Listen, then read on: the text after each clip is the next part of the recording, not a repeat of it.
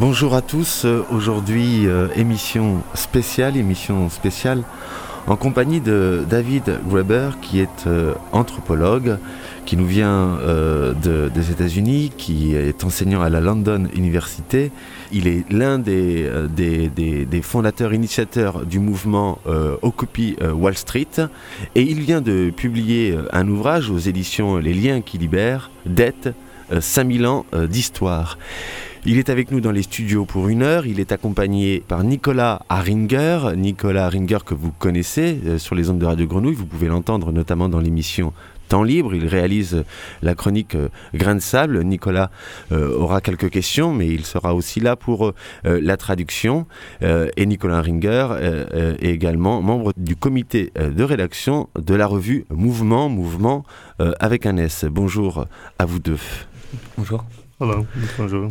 Première question, au moment où euh, finalement euh, euh, l'Afrique et maintenant une bonne partie de, l'Union européenne vit sous le, poids de la dette et les effets très néfastes de la dette, avec ce livre 5000 ans d'histoire, on s'aperçoit finalement que la dette est plus ancienne que la monnaie. Alors comment se fait-il que la dette soit plus ancienne que la monnaie? Ah.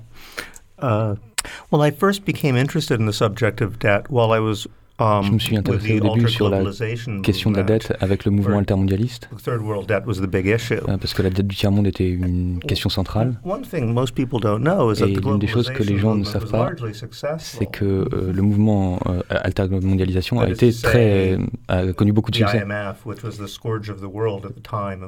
Par exemple, FMI, qui à l'époque était l'institution clé du monde, qui imposait des plans d'austérité en Asie du Sud-Est et en, en Amérique latine.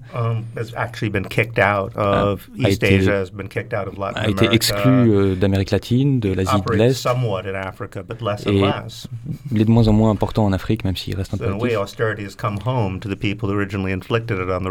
Et donc d'une certaine manière, en fait, l'austérité est revenue à la maison euh, dans les régions euh, qui imposaient l'austérité. Euh, au reste du monde. Même si à l'époque c'était les, les riches qui l'opposaient, qui l'imposaient aux, aux, pauvres et que maintenant ça reste uh, ça. Um, I became interested in debt because je me suis intéressé à la dette parce que personne ne parle vraiment de, de la dette euh, en termes philosophiques. Les politiques internationales ont tout à voir avec la dette, les politiques nationales ont tout à voir avec la dette, l'économie de la consommation a à voir avec la dette, et la dette informe tous les aspects de notre existence. Mais pour des raisons assez étranges, personne n'a jamais écrit l'histoire de la dette. Ce qui est particulièrement bizarre euh, euh, quand on regarde euh, l'histoire qui a été faite de choses complètement sans intérêt. Il y a une histoire des, des, des poissons, une histoire des vaches, une histoire des, des boutons, mais il n'y a pas d'histoire de la dette. Um, et donc j'ai commencé à, à, travailler sur ce livre et la première chose que j'ai découverte, c'est que les, les histoires qu'on se raconte sur euh, la monnaie, parce que évidemment on ne peut pas comprendre la dette sans d'abord comprendre la monnaie, sont totalement fausses. Euh, en fait, elles prennent les choses à, à, à l'envers.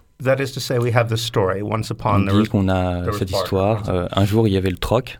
Um, et les gens échangeaient les choses directement. et puis c'est devenu de moins en moins pratique, donc ils ont dû inventer la monnaie. Et ensuite le crédit euh, a émergé à partir de ça.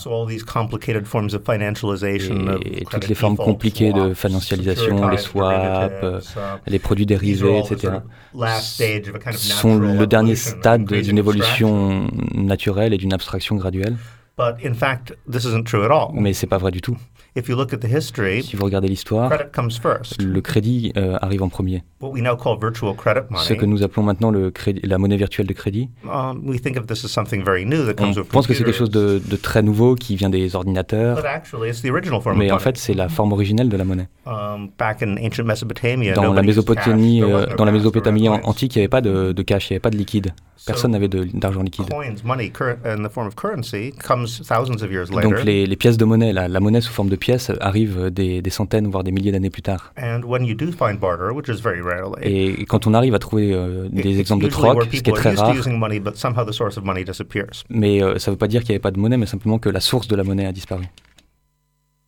Mais et si la dette a toujours existé, alors euh, peut-on imaginer une société sans dette?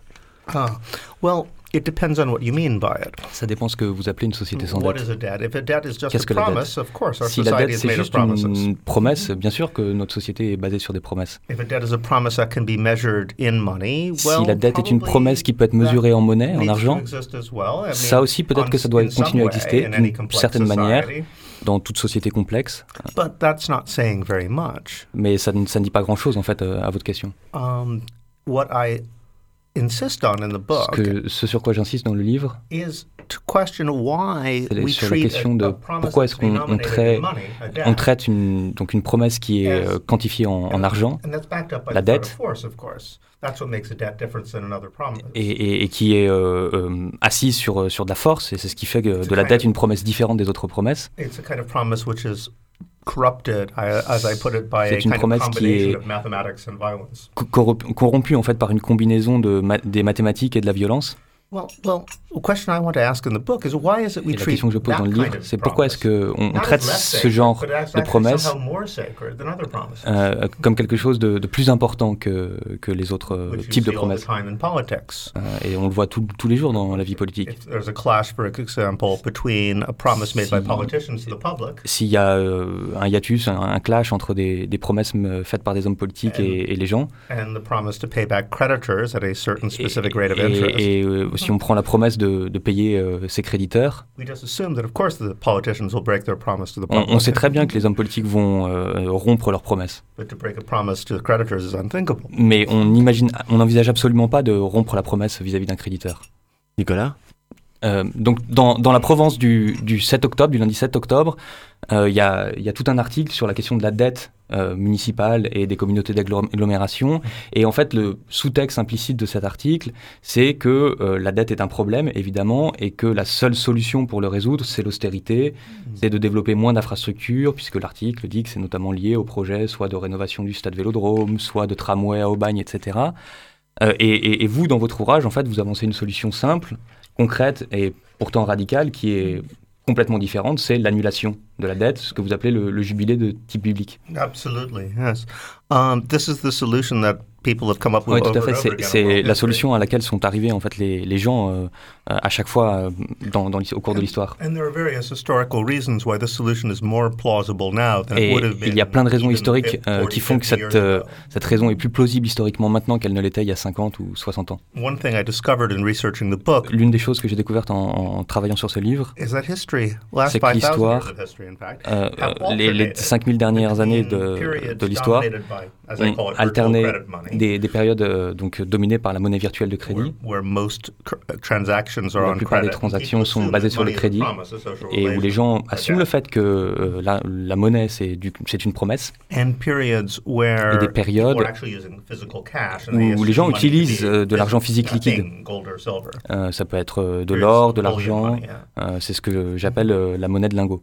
Now, we are moving into a period of credit money now. Et on est en train d'avancer vers une société de, de, de, monnaie de crédit. It's really been happening since 1971. Ça a commencé en 1971 quand le président des États-Unis Nixon euh, a décidé de, de cesser la convertibilité du dollar en or. And normally in periods like et, that, et généralement dans des périodes de ce genre-là,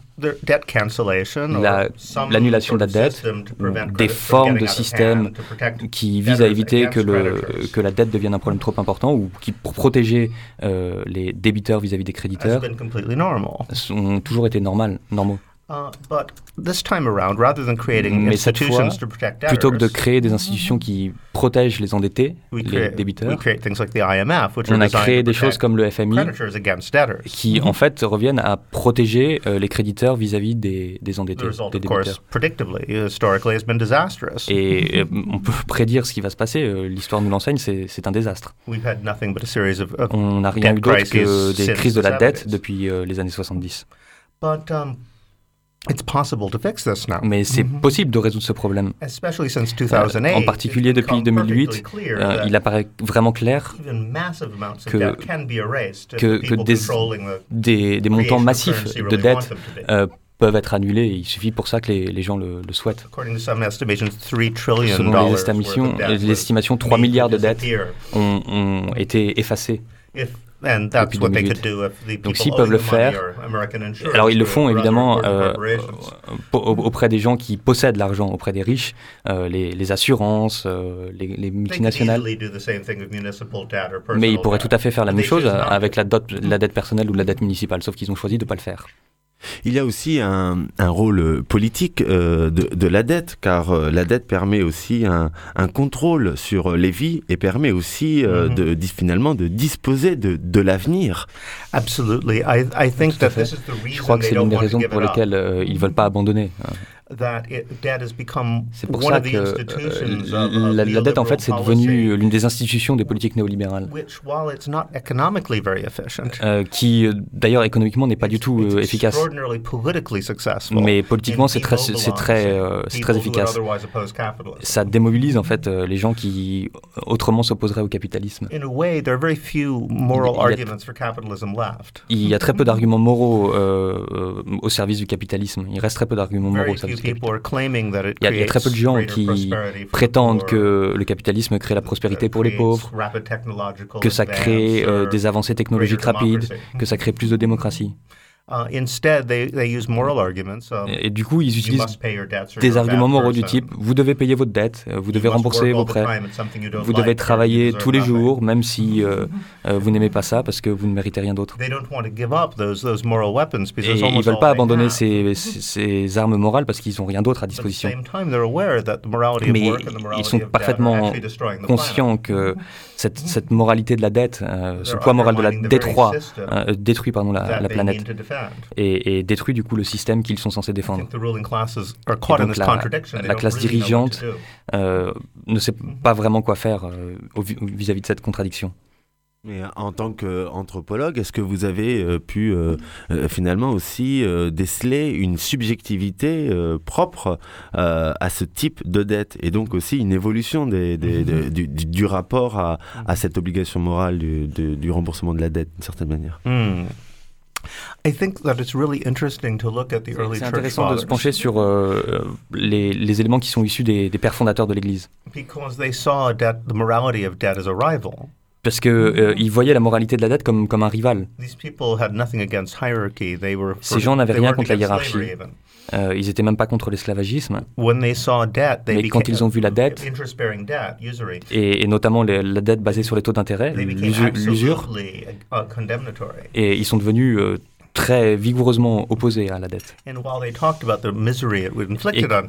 Et, quand ils parlent de la misère, quand ils réfléchissent sur les gens, c'est clair pour eux qu'ils reconnaissent euh, la, la, la, puissance de ce rival, de ce rival moral. Parce que l'idée de la dette crée une sorte de, de complexe psychologique, une, une rationalisation autoréférencée euh, un, un, ressentiment qui fait qu'on a qu'on doit intégrer ça personnellement, qu'il faut rembourser sa dette. Ce qui amène les gens à, à faire des choses qu'ils n'auraient jamais, qui ne seraient jamais parvenus à justifier dans d'autres circonstances. Mais dans le même temps, les gens arrivent à, à se justifier, um, alors qu'ils n'arriveraient jamais sinon à, à justifier ce qu'ils font. Nicolas dans, dans, votre livre, vous décrivez justement aussi des, exemples historiques d'annulation de la dette. Donc euh, c'est pas c'est pas juste une, utopie ou une proposition euh, oh, qui, qui, vient de nulle part, mais c'est arrivé euh, plein de fois. Oui, c'est arrivé des, des, milliers de fois. Il y avait des pratiques régulières, régulières dans l'Antiquité dans d'annulation de, la dette. Au Moyen Âge aussi, il y avait des systèmes de crédit sous, l'islam et sous la plupart euh, de la chrétienté, euh, ils, ont tout simplement éliminé la question des, taux d'intérêt. Et donc euh, l'investissement devait prendre la, forme du partage de profits. Mais en Inde ou en Chine, il y avait de la dette. Et, même peu récemment, euh, le gouvernement d'Arabie Saoudite et de Koweït a décidé d'annuler la dette. Ils l'ont laissé secret, ils l'ont pas ébruité, mais c'est comme ça qu'ils ont réussi à maintenir la cohésion sociale. Mais le plus souvent, euh, la dette est annulée pour les plus riches. Debts are cancelled all the time. Yes, I always say. Les dettes sont, sont effacées tout le temps. Ouais. Uh, Donald Trump has gone bankrupt. No one sees si, him si Donald Trump euh, fait, fait banqueroute, personne ne, ne s'en rendra compte. Euh, J'aime parler du communisme des riches. Rich people can be les remarkably forgiving, understanding. Savent parfaitement être euh, euh, euh, oublier leurs fautes, euh, être solidaires les uns des autres. Quand leurs intérêts sont, sont menacés, euh, ils parviennent à, à, effacer les dettes. C'est seulement quand les pauvres se tournent vers les pauvres que là, euh, la dette devient une obligation morale. Mais justement, dans les exemples que vous avez cités, est-ce que nous ne sommes pas face à finalement des, des dettes très localisées dans une partie euh, de la population? Mm-hmm. Et aujourd'hui, c'est quand même une dette généralisée, c'est-à-dire mm-hmm. tout le monde est endetté. donc, est-ce que les exemples d'annulation de dette peuvent vraiment, est-ce qu'ils peuvent nous aider face à une situation aujourd'hui de généralisation de la dette?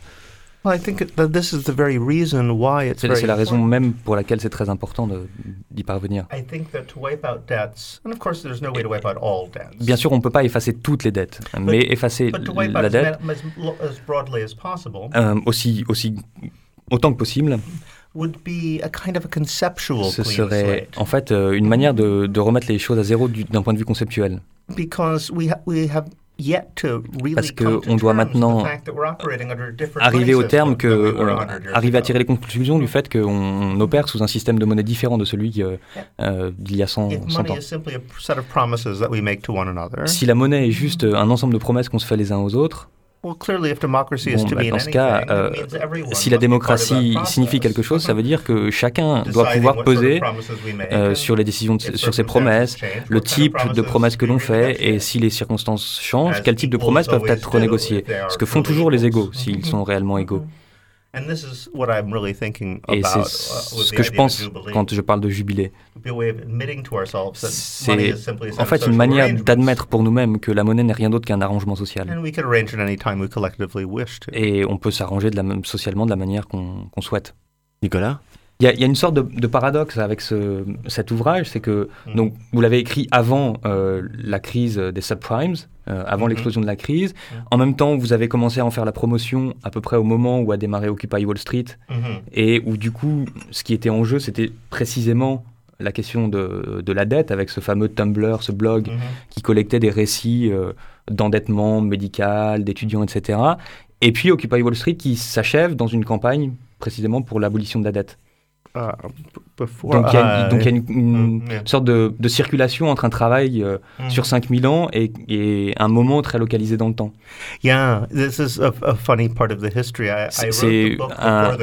C'est quelque chose d'assez drôle dans l'histoire, c'est qu'effectivement j'ai écrit l'ouvrage avant la crise. Um, and of course, Bien sûr, la plupart des gens savaient qu'il y aurait une crise, que ça allait arriver. Et en tout cas, ceux qui n'avaient pas un intérêt professionnel à prétendre le contraire. Um, donc, tout le monde savait que ça allait arriver. Um, et donc j'ai écrit euh, le, livre à ce moment-là, et après la crise,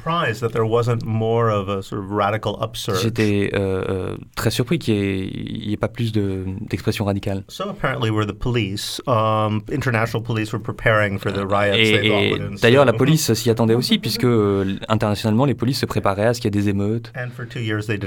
Et pendant deux ans, ces émeutes ne sont pas arrivées donc, dans l'été de 2011, je suis arrivé à New York. And, um,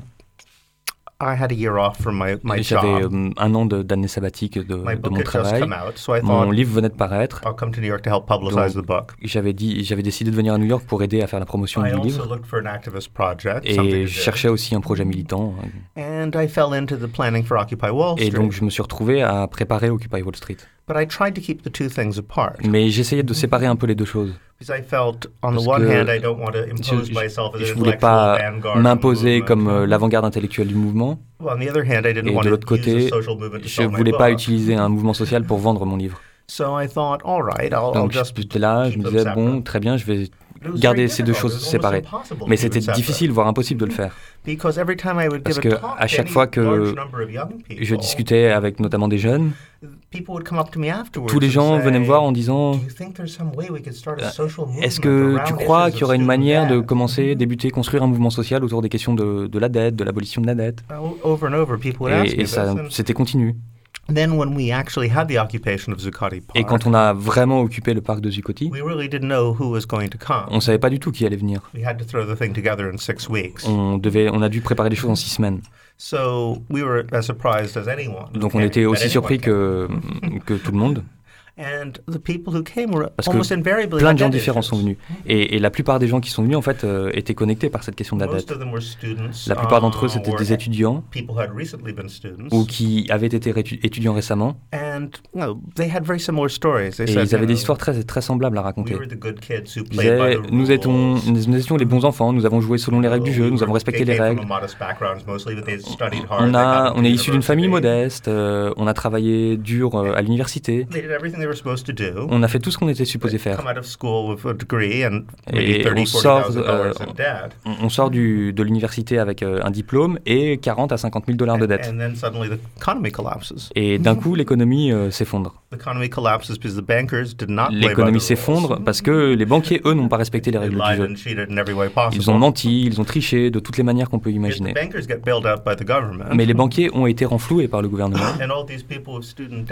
Et tous les gens euh, affectés par la dette étudiante euh, étaient euh, perçus, désignés comme étant un peu des coupables et irresponsables. Parce que eux doivent de l'argent aux banques. Um, et, et, donc ils étaient, ils étaient outrés. Et donc l'autre chose que j'ai découverte qui était très surprenante, c'est que nous avions euh, énormément de, soutien de la part du, monde du travail. Et ça, ce ne serait pas arrivé il y a ne, serait-ce que 20 ans. Parce que dans le passé, euh, la situation d'un jeune diplômé endetté n'aurait pas vraiment bouleversé euh, le cœur d'un d'un travailleur des transports publics new-yorkais.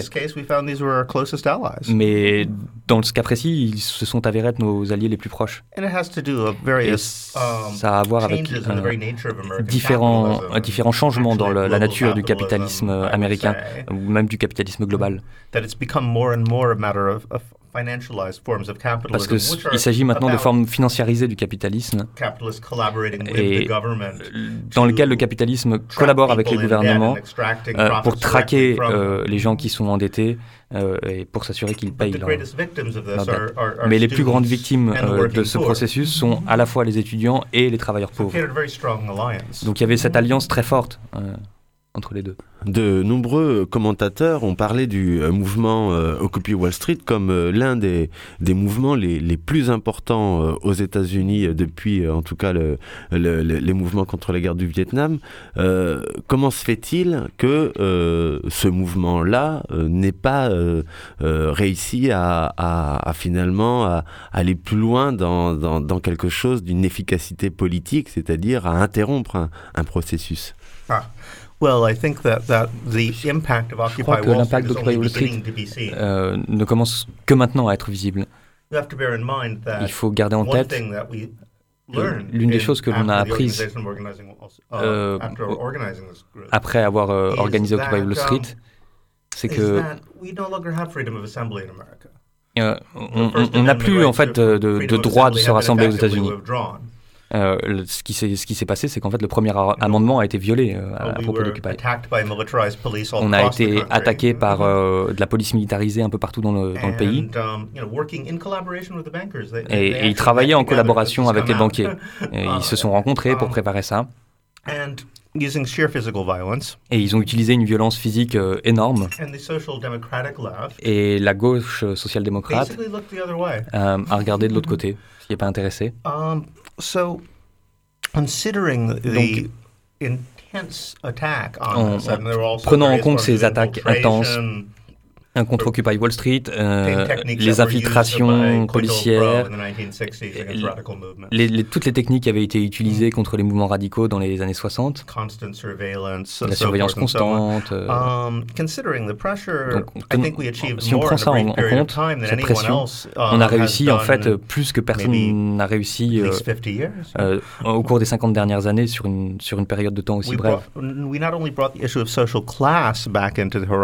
a ramené en fait euh, sur le devant de la scène la, question des classes sociales euh, dans, les, dans les discours et les discussions aux États-Unis, ce qui n'était pas le cas depuis les, années 30. Mais on a même réussi à ce que les gens parlent non seulement de classe sociale, mais de pouvoir de classe.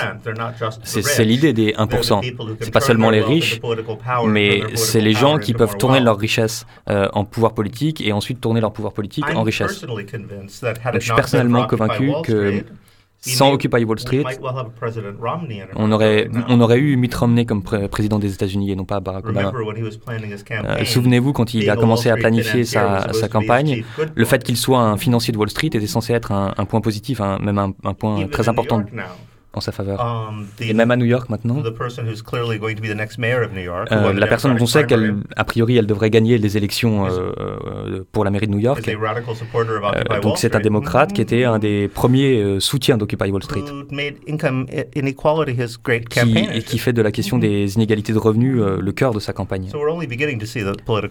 Donc on, on voit seulement le début des effets politiques. Dans votre, dans votre ouvrage, vous insistez aussi sur les liens entre dette et euh, armée. Mm-hmm. Est-ce que vous pouvez nous en dire un peu plus? Ah, this is something which people really don't talk about. C'est quelque chose dont les, les gens parlent vraiment pas du tout. And it's partly because of the story about barter en, en partie euh, parce que euh, à cause de cette histoire qu'on a euh, du troc. Um, One thing I always ask is why do we keep telling this story about primitive barter when we all know it's not que? Je que je demande, c'est pourquoi est-ce qu'on continue à raconter cette histoire du, du troc primitif alors qu'on sait que c'est pas vrai? Anthropologists have known for, for Et les anthropologistes le savent depuis plusieurs centaines d'années, enfin depuis 100 ans que c'est pas possible. And part of the reason why is that idea of Et l'une des raisons, euh, c'est que euh, le libre échange, euh, les gens échangeant les uns avec les autres, avant de parvenir à des à des structures plus larges euh, est en fait complètement lié à l'histoire de la violence. Donc c'est le mythe fondateur de l'économie. Mais si vous regardez ce qui, ce qui s'est passé, en fait, l'histoire est beaucoup, est beaucoup plus sale. L'histoire, c'est pas du tout celle de savoir comment euh, euh, l'échange a produit de la monnaie. La question, c'est Comment est-ce que ce sens général d'obligation réciproque, je te dois quelque chose, tu me dois quelque chose, s'est transformé en, quelque chose de quantifiable.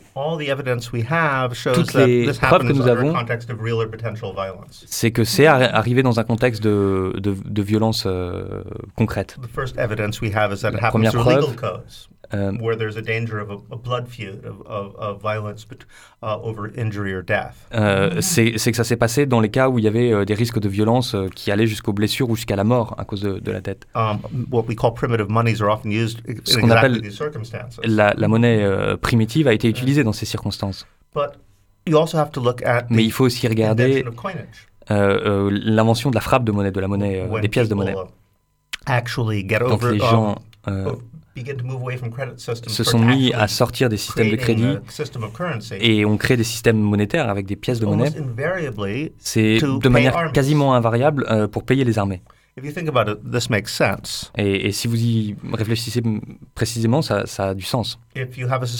si vous avez une société dans laquelle la plupart des transactions sont basées sur le crédit, le, soldat, le, soldat, c'est la dernière personne à qui vous voulez faire crédit. Et, euh, ils sont armés fortement, ils n'arrêtent pas de bouger. However, they're likely to have little pieces of gold and silver. Mais en revanche, euh, il est probable qu'ils aient des petites pièces de monnaie, euh, que ce soit de l'argent ou, mm-hmm. ou euh, de l'or, parce qu'ils n'arrêtent pas de voler des mm-hmm. choses, ils font des pillages, etc. Et donc les, les marchés en fait se sont formés à l'ombre des armées. Et, et, donc les, les gouvernements se sont rendus compte qu'ils pouvaient euh, tirer parti de, de cela. Parce que euh, si vous étiez un, un, un roi de l'Antiquité, la question c'est de savoir bon, comment est-ce que vous allez nourrir votre armée? Avec les technologies qui étaient euh, disponibles à l'époque, c'était un, un, vrai défi. Mais en fait, si vous leur donnez des petites pièces d'argent ou d'or, And then tell, say that everyone in the kingdom has to give me one of those pieces of gold and silver back again. Et dites aux soldats et à l'ensemble de la population en fait qu'ils doivent ensuite vous rendre euh, ces petites pièces d'argent ou d'or. Euh, vous avez euh, réussi à faire en sorte que la population entière nourrisse les soldats. So markets really emerge from the need to make war. Donc en fait les marchés émergent de la nécessité de faire la guerre. And this connection exists et cette connexion existe partout.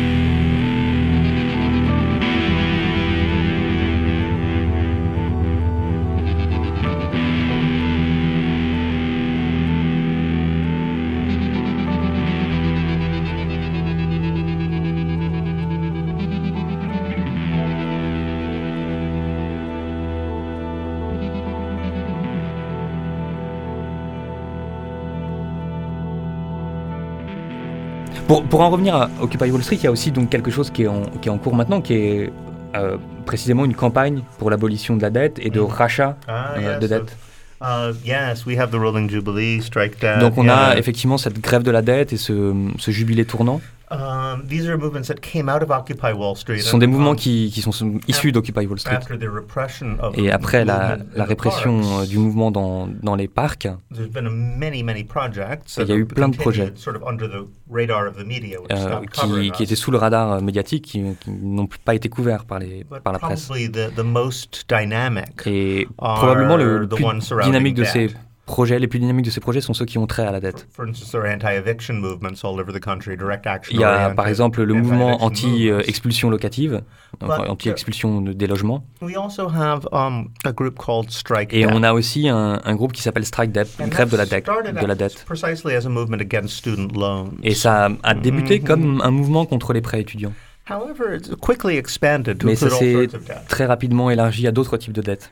And um, we have a problem. Et on, on, a un problème en fait. Uh, that we have to figure out a way to fight the sort of faut trouver une manière de, de combattre euh, cet embarras social que, que la dette provoque. C'est très difficile d'organiser les gens autour de la dette parce que les gens n'ont pas envie d'admettre qu'ils sont endettés. Mais on a découvert quelque chose de très intéressant. On se demandait, bon, comment est-ce qu'on va créer un mouvement de désobéissance civile euh, contre le, le, capitalisme financiarisé, contre le système financier? Qu'est-ce que serait, euh, en, quoi consisterait la désobéissance civile contre le capitalisme financiarisé? La réponse évidente, en fait, c'est de, de, refuser de payer sa dette. Um, l'idée de désobéissance civile euh, telle que l'a pensé euh, Henry, Henry David Thoreau, c'était bien ça, c'était l'idée de, de, refuser de payer des impôts euh, pour protester contre les guerres que faisait le gouvernement. Et,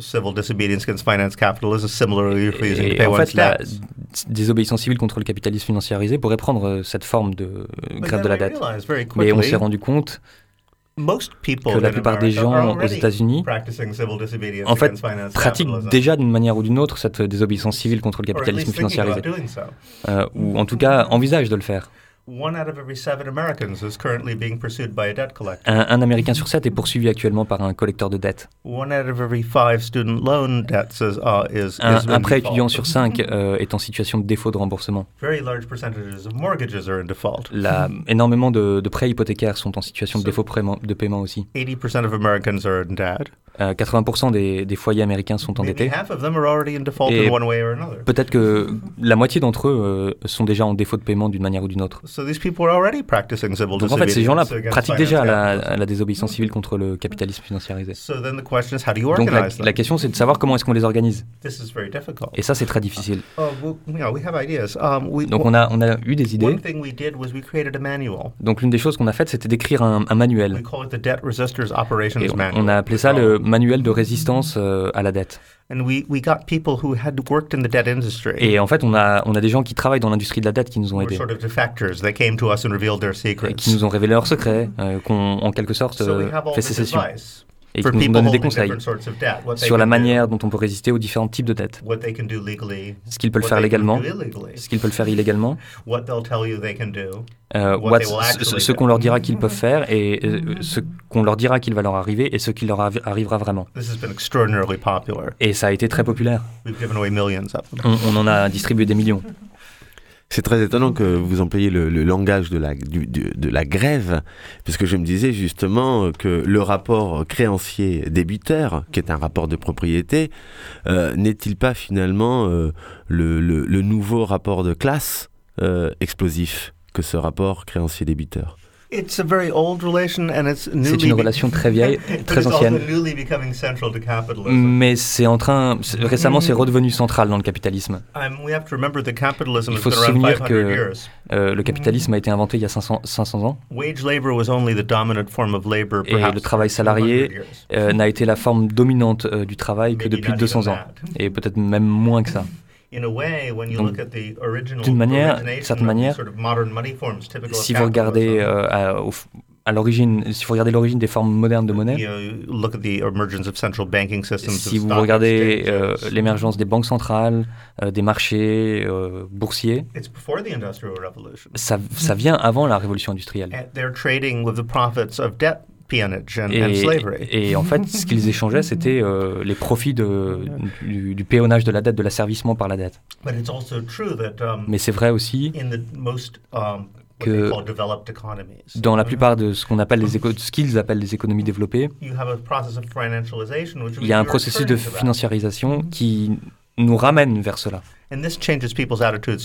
Et ça change euh, l'attitude des gens vis-à-vis -vis des gouvernements. Uh, people in America no longer gens aux États-Unis. as, as a possible check the ne, of capital. ne, ne perçoivent plus le gouvernement comme un rempart contre les, les ravages it, de ce système.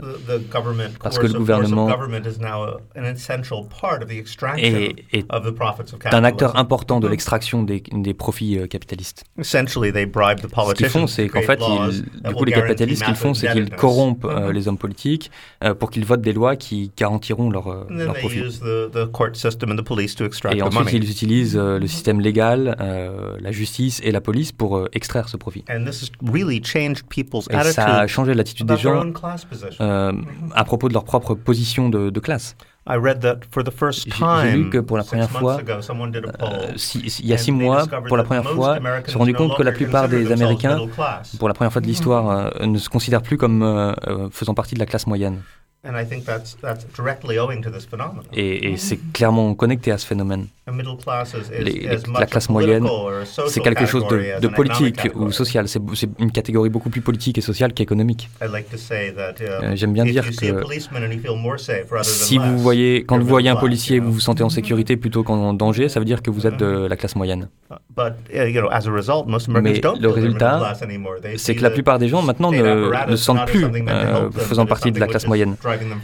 Euh, parce qu'ils euh, perçoivent les processus en cours non pas comme, comme quelque chose qui les soutient ou qui les enrichit, mais comme euh, quelque chose qui les exclut de leur logement. Alors avec cette remise en, en, centralité du, du, rapport de propriété de manière si évidente et si explosive, est-ce que finalement on pourrait parler aussi dans la crise aujourd'hui d'un capitalisme mis à nu? Yeah, yeah. Oui, um, I think je crois que c'est de plus en plus vrai.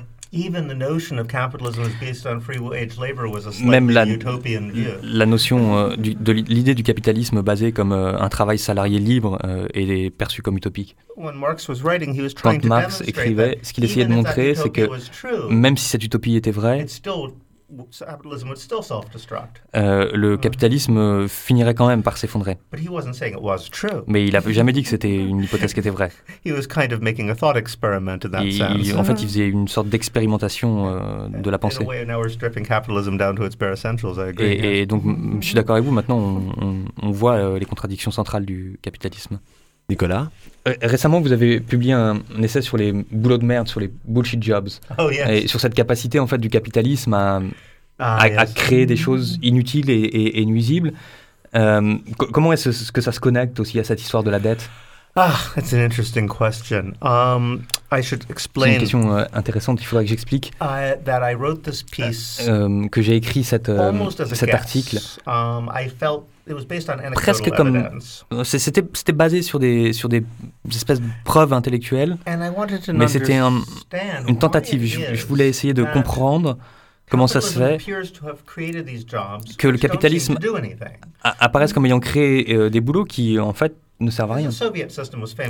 Évidemment, le système soviétique était, était connu pour créer des, des tas de boulots euh, qui ne servaient à rien, mais c'est parce qu'ils avaient une politique d'emploi de, euh, complet, euh, de plein emploi. Alors que le capitalisme ne se présente pas comme tel. Mais quand vous regardez autour de vous, vous voyez tous ces, tous ces boulots euh, qui ne créent rien du tout.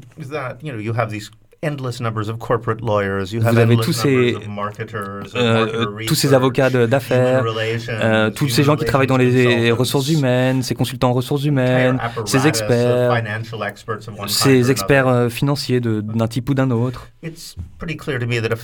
C'est clair pour moi que si tous ces gens-là disparaissaient ou tous ces boulots-là disparaissaient, ça ne ferait aucune différence.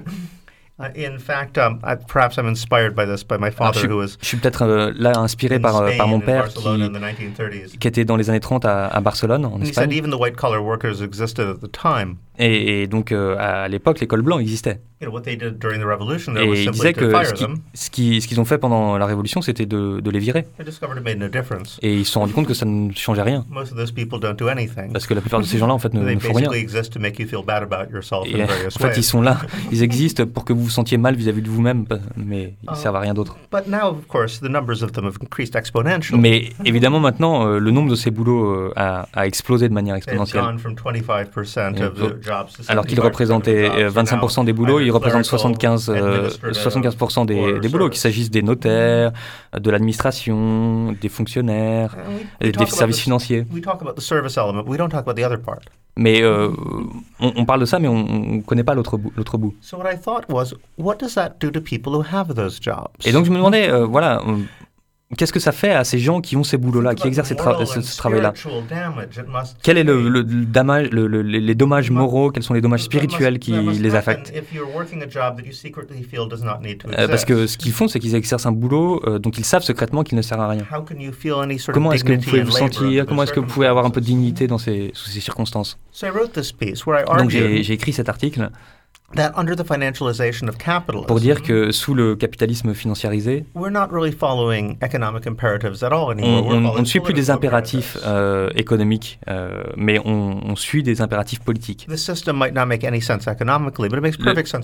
Le, le, système n'a plus aucun sens économiquement, mais il a, il a du sens politiquement. Il a, il a complètement du sens politiquement.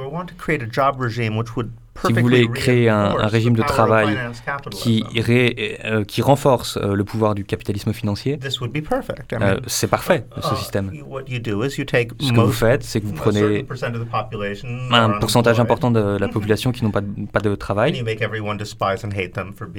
Et euh, vous faites en sorte que tout le monde les déteste parce qu'ils sont précisément sans emploi.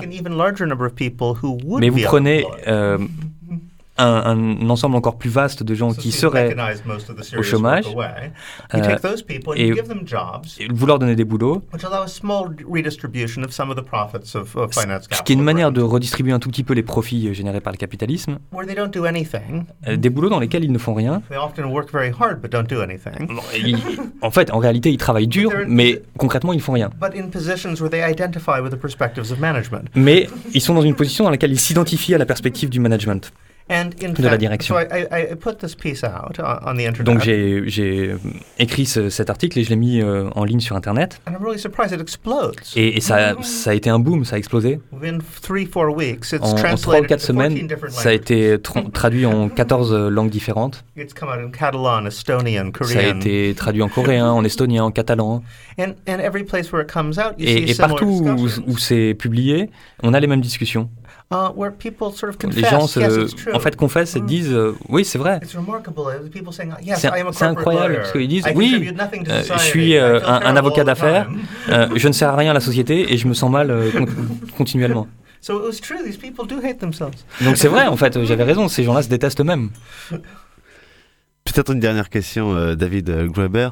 Euh, aux États-Unis, où la polarité est très forte, hein, la polarité politique entre démocrates et, républicains, euh, en Europe, on a un éventail légèrement plus large, mais très vite, en fait, on peut être accusé d'extrémisme avec mm. ce type de discours. Comment est perçu votre discours aux États-Unis? Est-ce que vous n'êtes pas renvoyé du côté des, des extrémistes dangereux? C'est très intéressant ce qui se passe aux États-Unis actuellement. Et je crois que, en fait, je ne comprends pas vraiment ce qui se passe et personne ne comprend vraiment ce qui se passe. Euh, J'arrête pas de faire des allers-retours dans, dans la manière dont j'envisage les choses. Parce qu'on voit à la fois la force du système et en même temps on voit à quel point il est sur le point de s'effondrer. C'est comme l'Empire romain. Euh, certains disaient comme, comme Caligula ou d'autres. Actually the Roman system was very strong. Euh, avoir des gens comme ça comme empereur montrait à quel point le, le système était fort.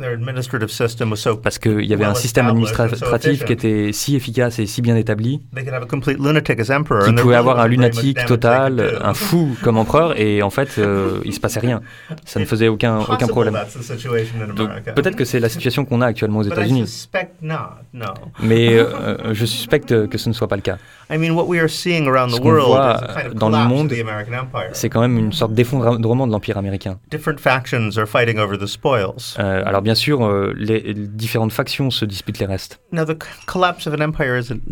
L'effondrement euh, d'un empire n'est pas nécessairement une mauvaise chose.